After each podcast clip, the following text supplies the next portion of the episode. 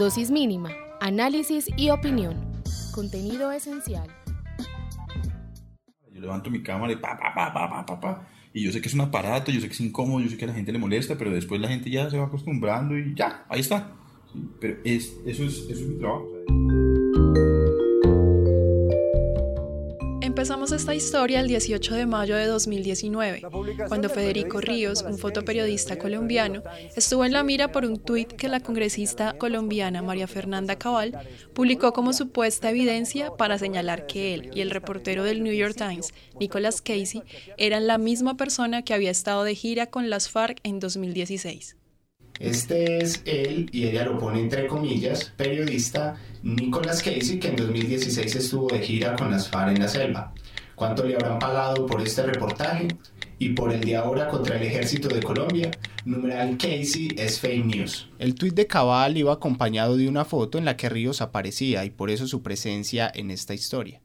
Por un lado, Casey fue el autor del artículo del Times, publicado el 18 de mayo de 2019, en el que denunció el posible regreso de los falsos positivos por una directriz del ejército colombiano. Por otro, Ríos y Casey han trabajado juntos varias veces para investigaciones del Times. Federico ha documentado por casi una década las FARC, la guerrilla más vieja de Colombia, ahora desmovilizada y en proceso de reincorporación a la vida civil. La foto del tuit fue tomada en un momento en que Ríos hacía un trabajo de campo con las FARC. ¿De qué foto estamos hablando?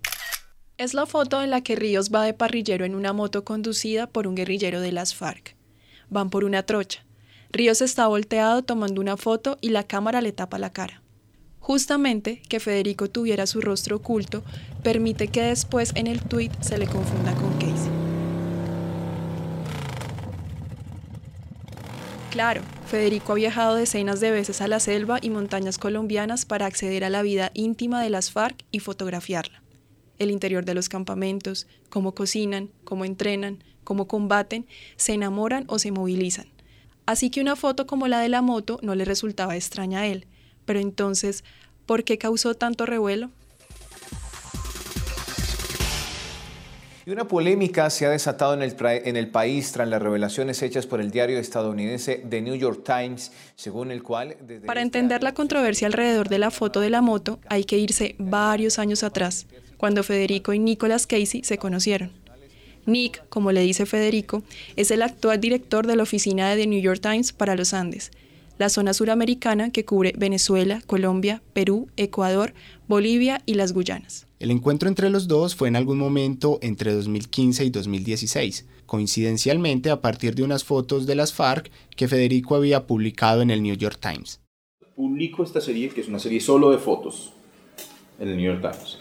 Y a partir de eso me escribe el perro y el gato. O sea, esto eran 100 emails al día. De gente de, dame los contactos, yo quiero ir, eh, dame un número de teléfono, dame un email, llévame contigo, te pago, no sé qué. A partir de ahí todo el mundo quería ir y todo el mundo pensaba que era de paseo. Pocas veces una faceta tan íntima de las FARC había salido a la luz. Esas fotos hacían parte de un proyecto documental que Federico había iniciado en 2010 cuando logró que las FARC lo dejaran entrar a uno de sus campamentos, luego de meses de conversaciones y mensajes clandestinos. Y uno de esos cientos de emails era de Nick Casey. Nick me escribe un mail en el que me dice, vi tus fotos, me encantaron, me gustaría tomar una cerveza contigo y conversar más sobre ellas. Este tipo no me estaba pidiendo ni los contactos, ni que los llevara, ni nada. quería hablar. Nos vimos, echamos una pola, comimos una hamburguesa y el tipo me dijo, mira, si tú crees que es posible, me gustaría ir y que hiciéramos un trabajo nuevo entre los dos. Ah, ok, bueno. Él quería escribir, pero también quería que yo hiciera las fotos. Entonces cuadramos, empezamos a trabajar, entonces yo tenía que, además de que ya me había ganado la confianza de las FARC, tenía que proponer el nombre de Nick Casey. Proponer era algo que había hecho Federico desde que decidió hacer un proyecto fotográfico con las FARC. Su interés por este grupo no es por las acciones violentas que utilizaban como forma de lucha, sino por la complejidad de su historia como guerrilla y su profunda presencia en el corazón del territorio colombiano. Nick, otro interesado en este tema como Federico, quería visitar uno de los campamentos de las FARC y escribir una historia para el Times. Entonces Federico buscó el contacto con las FARC y los convenció de la visita de Nick. Justo cuando esta guerrilla estaba cerrando el proceso de paz con el gobierno de Juan Manuel Santos y llevaban conversando cuatro años en la mesa de La Habana. Parte de la confianza que yo me había ganado, y esto yo creo que lo voy a celebrar a solas toda mi vida, era que ellos siempre entendieron que yo era un periodista, que yo iba a fotografiar y hacer preguntas, pero no a hacerles publicidad. Yo no iba a hacer ni complaciente, ni, ni benefactor, ni lavador de imagen, ni no, yo iba a hacer mi trabajo. Entonces cuando yo dije, voy a ir con un periodista que escribe, es Nicolás Casey, y Nick había escrito cosas muy duras sobre Venezuela, sobre el gobierno de, de Chávez y sobre el gobierno de Maduro, pero al final dijeron, bueno, listo, vaya pues. Entonces aceptaron esa vaina.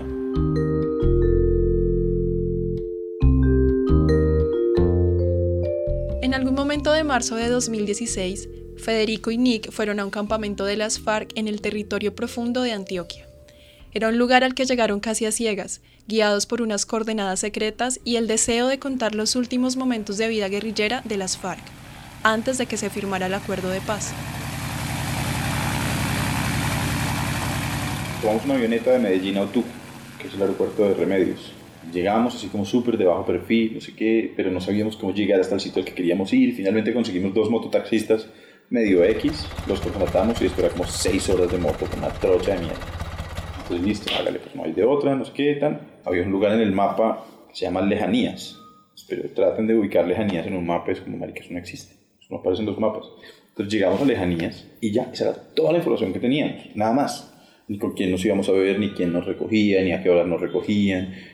Entonces llegamos a un pueblito muy abandonado, eran pues unas casitas al lado de la carretera, muy árida la zona. Al llegar, entraron a una tienda, desayunaron y el clima más el cansancio del viaje hicieron que a Nick lo venciera el sueño por un momento. Y en el momento en que Nick se queda dormido, a los dos minutos, aparecieron las motos con los guerrilleros de las FARC.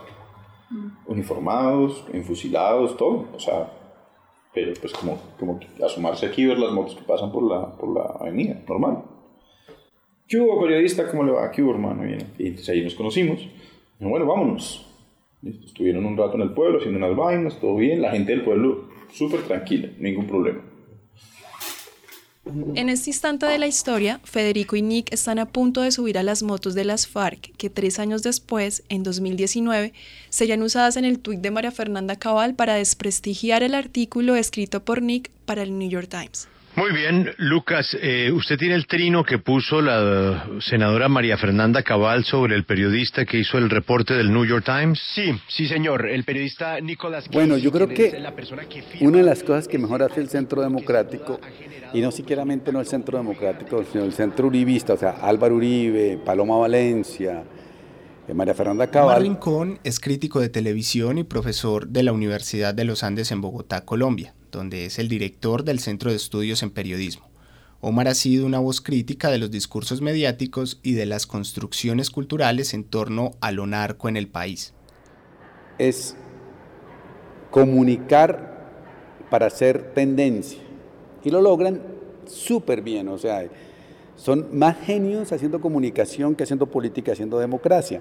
Entonces ellos saben que, que cuestionar sensacionalistamente la verdad de un enunciador tiene más efecto que entrar a dialogar sobre si los hechos son verdaderos o falsos. A ellos no les importa la verdad o la falsedad de nada. A ellos importa generar impacto mediático desprestigiando al sujeto que enuncia. Entonces, el, el, asunto es una guerra de sujetos, entonces lo hacen absolutamente maravillosamente bien. Son tan geniales que nos hacen hablar de sus estupideces. Entonces, eso demuestra su gran poder comunicativo que tienen.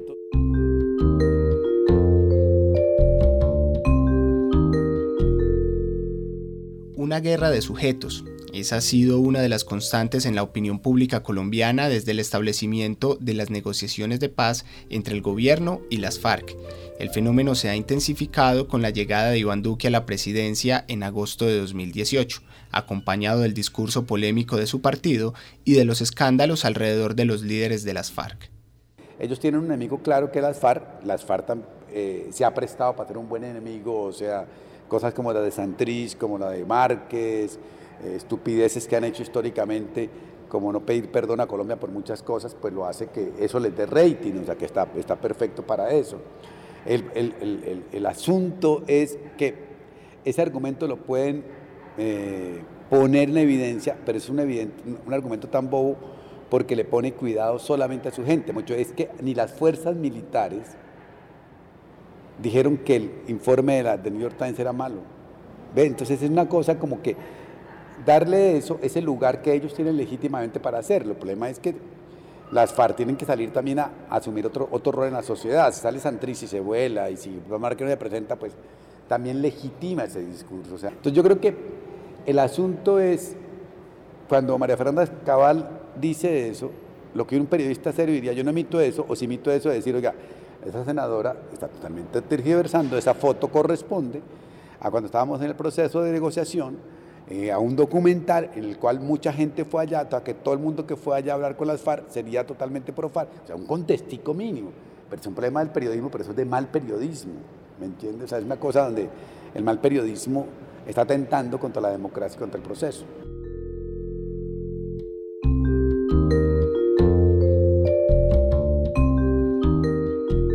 Estábamos en el punto de la historia en que Federico y Nick fueron recogidos por un grupo de guerrilleros de las FARC en lejanías Antioquia.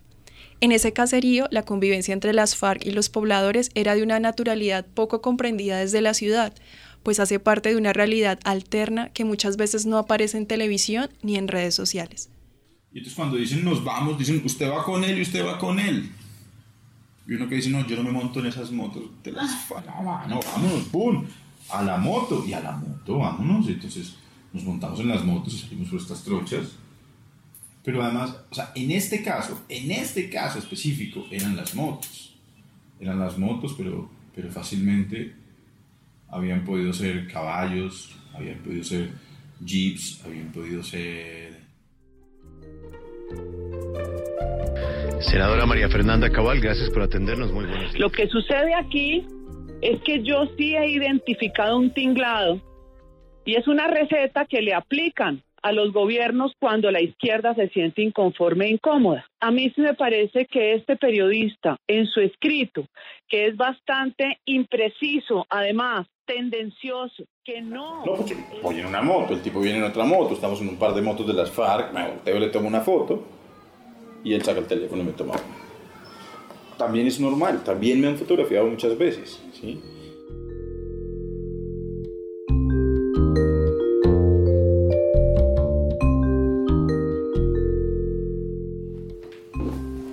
Esto fue la primera página del New York Times en el 2016. En el 2016. ¿Ves? Y esta era la primera página. Dos guerrilleros en un campamento. Y esto es 2018, septiembre, que es las disidencias. Federico está sentado en el estudio de su casa, en Medellín. Para él los colombianos somos universos muy distantes, a pesar de compartir el mismo país. Muestra fotos de sus viajes a los campamentos de las FARC, páginas de revistas internacionales con sus fotos a todo color. Ya llevaba mucho rato construyendo y lo que pasa es que la construcción era muy lenta y a partir de esa lentitud en la construcción también los resultados eran muy lentos. O sea, muchas veces me tenía que devolver, muchas veces tenía que esperar muchos días así, en una casa, en medio de la nada. Ya. hubo una ocasión en la que estuve como ocho días en una casa sin energía eléctrica, sin señal de teléfono, sin nada. Espera, por la mañana me subía en un plato con arroz y pescado y un termo con café. Y por la noche me subía en otro termo con café y ya. Omar Rincón es crítico de televisión y profesor de la Universidad de los Andes en Bogotá, Colombia. Resulta que hoy en día, por el concepto de ciudadanía que manejamos, donde los ciudadanos tienen más participación en el poder, por el concepto de redes digitales, que existe más posibilidad de debate público desde el ciudadano en la esfera de lo digital, sí tienen que dar cuenta, porque yo te puedo exigir que me des cuenta cómo produce la información. Entonces, Federico Ríos también tendría que decirme cómo produjo la información y no está nada mal. ¿Ve? Decir, yo produjo la información, pero eso no significa que él es fariano, no es fariano, pero diga, yo durante 10 años estuve siguiéndolo porque en un documental para tal tipo de cosas, en este caso hizo esta foto para esto. A mí de las me cae bien esto, me cae mal esto, lo que sea, pero así produje la información. Es, una, es un acto de transparencia lo que estamos pidiendo para eso. Entonces yo creo que hoy en día, si yo fuera Federico Ríos, le ha respondido, sí señora María Fernanda Cabal, yo estuve 10 años con las y tomé estas fotos, puede verse mi portafolio así. Las fotos que ilustran el artículo fueron tomadas del 5 de febrero al 10 de mayo del 2019 por pedido del New York Times. Ya. Cuando María Fernanda Cabal usa la foto de la moto y la foto de Nick, es como súper obvio, después es como el límite de lo obvio, que no somos el mismo personaje. Ven por acá, mira, esta es mi cuenta de Instagram, que además está abierta. Vamos a buscar la foto. Uh, pero está muy abajo. Exactamente. Muy Esa abajo. persona que encontró esta foto fue muy abajo en mi Instagram. La foto está ahí, la foto está abierta, la foto está disponible, pero esto no es un ejercicio de dos minutos. Esto es alguien que sabe qué está buscando.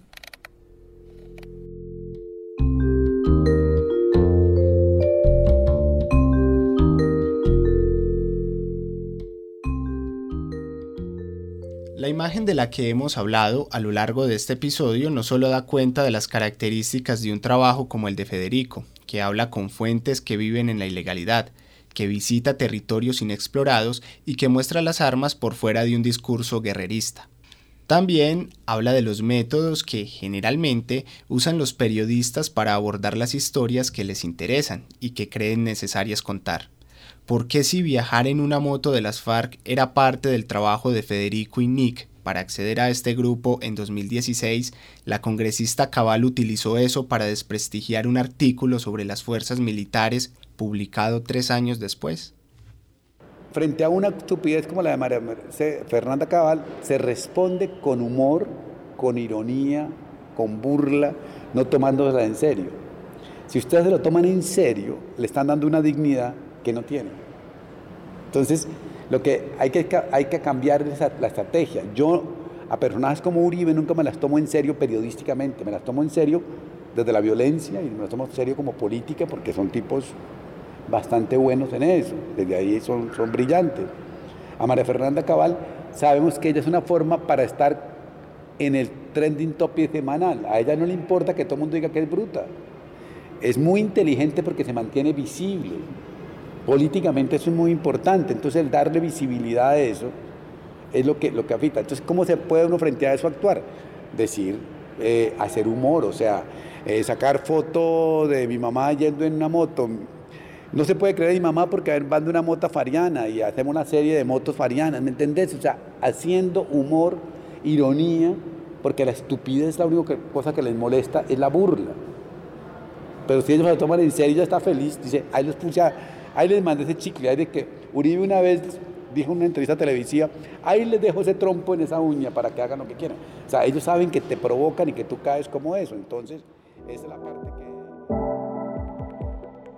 Retrato hablado. Voces de la imagen. Si las fotografías tuvieran sonido, seguramente de la que vamos a hablar tendría alguna salsa de balneario de fondo. Algo como los charcos de Fruco y sus tesos, Buscándote de Piper Pimienta o Londres de Nelson y sus estrellas.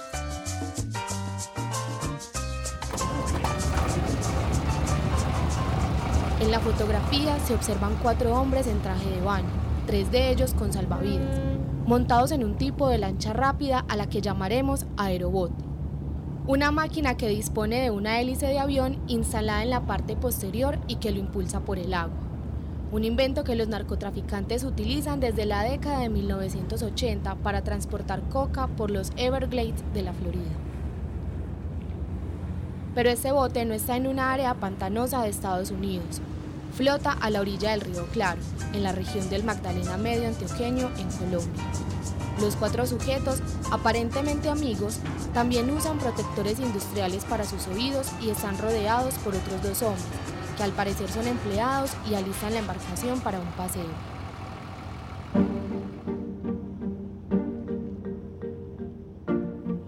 La disposición de quienes están en la fotografía es la siguiente.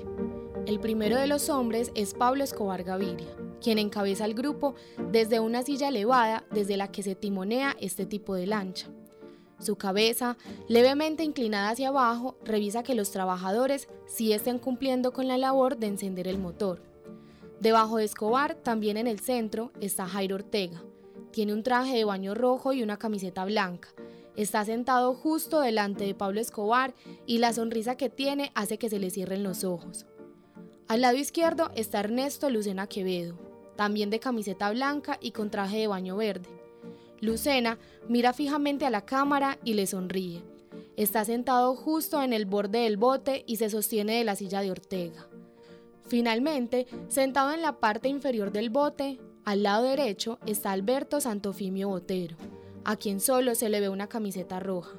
Su rostro refleja una sonrisa de satisfacción, de placer y disfrute. Al fin de cuentas, está paseando en una de las tantas fincas de Pablo Escobar, representante suplente a la Cámara por el movimiento Alternativa Liberal dirigido por Santofimio Botero y que fue conocido en Antioquia como Movimiento de Renovación Liberal. Un dato para cerrar esta descripción. Para el año en que fue tomada la fotografía, los cuatro personajes eran congresistas de la República de Colombia y Pablo Escobar todavía no era buscado por la justicia.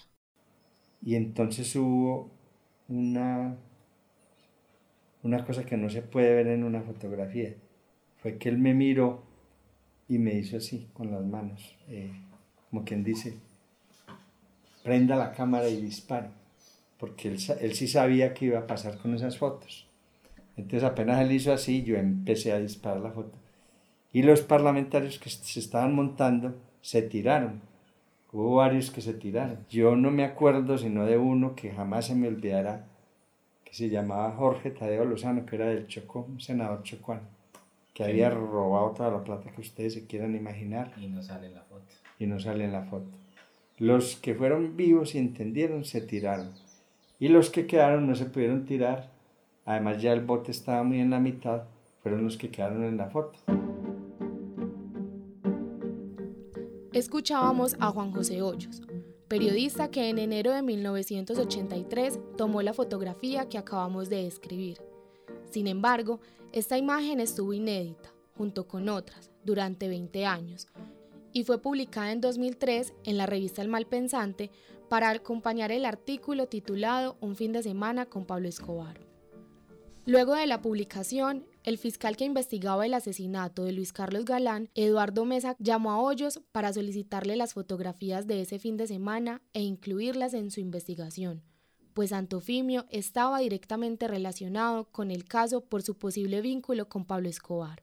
Una de las pocas pruebas que le recolectaron directas fueron un testimonio de, uno de los eh, guardaespaldas más cercanos a Pablo Escobar y, esa fotografía. Entonces ya se me volvió a mí, fue un lío judicial porque me vincularon como testigo a, la investigación del, del asesinato de Galán.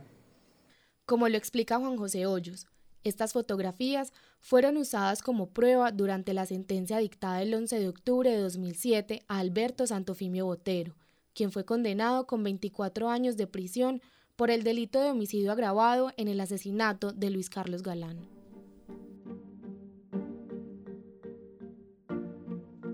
Eh, ahí es donde uno ve como que, en el periodismo a veces uno no se da cuenta la trascendencia que puede tener algo que uno está cubriendo en un momento dado. Yo no sabía que iban a matar a Galán. Yo no sabía el desenlace que iba a tener esa historia.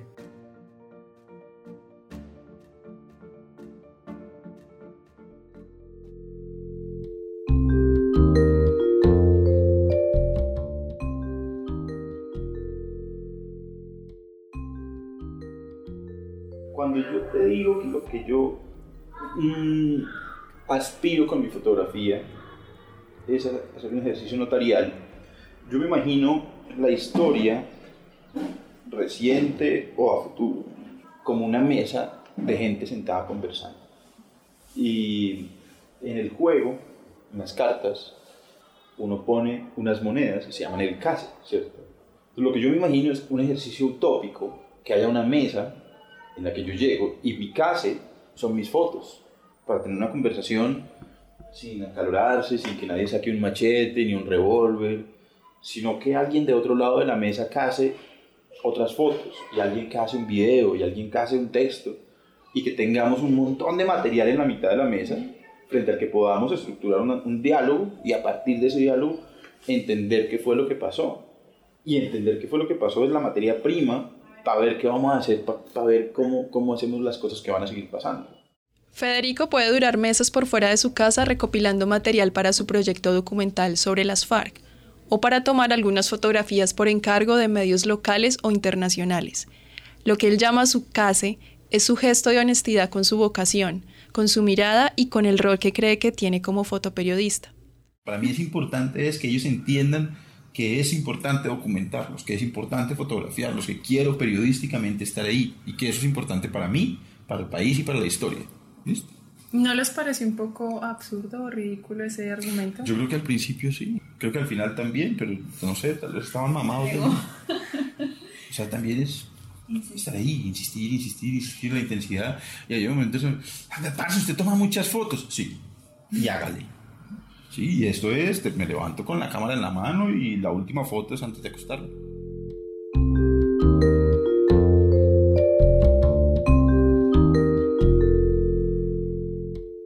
La imagen puede ser un elemento incómodo para un país acostumbrado a verse reflejado solo en dos bandos, blanco o negro, siempre dividido entre los enemigos absolutos que dejan de lado los matices de su realidad social.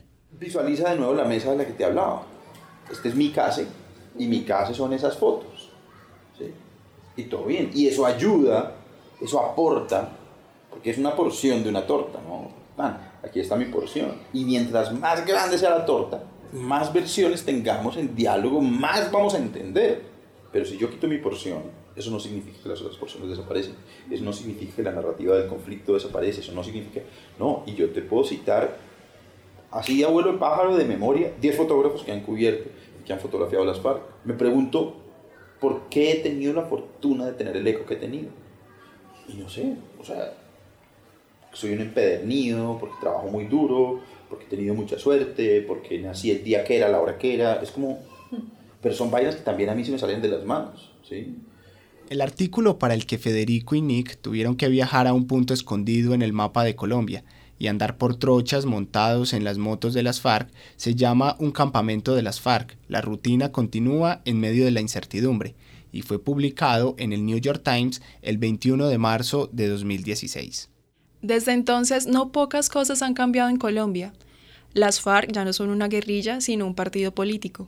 Los territorios y trochas antes dominadas por las FARC ahora son objeto de disputas violentas entre otros grupos armados ilegales. La gente en los poblados y caseríos lejanos de Colombia aún sigue en medio de la nada esperando que todo cambie.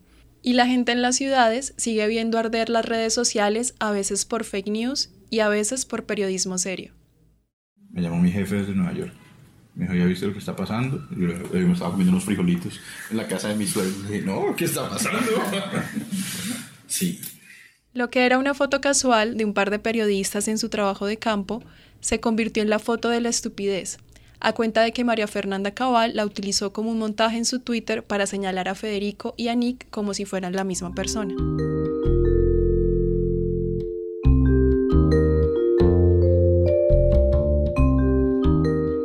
La famosa imagen dejó en evidencia que hay situaciones que el poder político no soporta por veraces o por inconvenientes. ¿Quién ganó con la foto de la estupidez? Ese hecho fue una victoria del periodismo, porque ese hecho hizo a que el gobierno colombiano hiciera el oso internacional mandando una carta re estúpida por parte del ministro de Defensa y el canciller diciendo que eso era falso y, el, New York Times respondió con datos demostrando que habían dicho la verdad y que el gobierno colombiano había quedado mal. Quedó Colombia ante el mundo como una manada de, estúpidos del gobierno colombiano. Segundo, hizo eh, poner en evidencia el papel de los medios en Colombia como borregos del gobierno Duque y de Uribe, lo de, lo de la cabal y esto es un oso mediáticamente internacional. Sus pocos seguidores les creerán, pero técnicamente fue un éxito del periodismo porque ese periodismo llevó a que se cambiara la política de falsos positivos del gobierno Duque, a que salieran generales, a que la revista Semana y los periódicos en Colombia dijeran tenemos que hacer periodismo y a que se notara que lo que ellos hicieron no tuvo ningún efecto más allá de sus seguidores de, desprestigio. Yo creo que hay muchas personas a las que les ha incomodado mi trabajo fotografiando las FARC. Sobre todo porque mi trabajo propone un case para esa mesa histórica que no es el que más le conviene a la gente, porque la idea del monstruo le, convertí, le convenía a muchas personas. Entonces, cuando yo pongo ese caso que no le conviene tanto a la gente, ellos empiezan a buscar, bueno, ¿qué hacemos con este man que se quite de la mesa? Y desde siempre mi trabajo, pues ha estado atacado, cuestionado.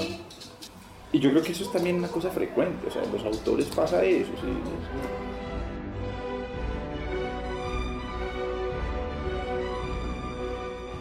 Para este episodio utilizamos un fragmento de la emisión del noticiero del canal colombiano Cable Noticias emitido el 18 de mayo de 2019 y parte de la entrevista que la senadora María Fernanda Cabal dio a W Radio el 20 de mayo de 2019.